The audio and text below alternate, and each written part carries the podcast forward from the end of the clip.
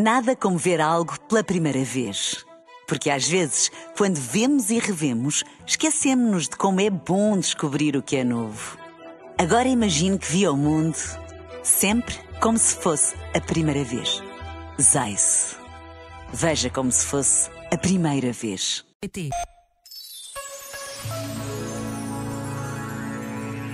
As pedras não fazem mal a ninguém se não andar com elas à pedrada. O uso que dou às coisas é que faz delas coisas boas ou más. Já agora, vale a pena pensar nisto. Este momento está disponível em podcast no site e na app.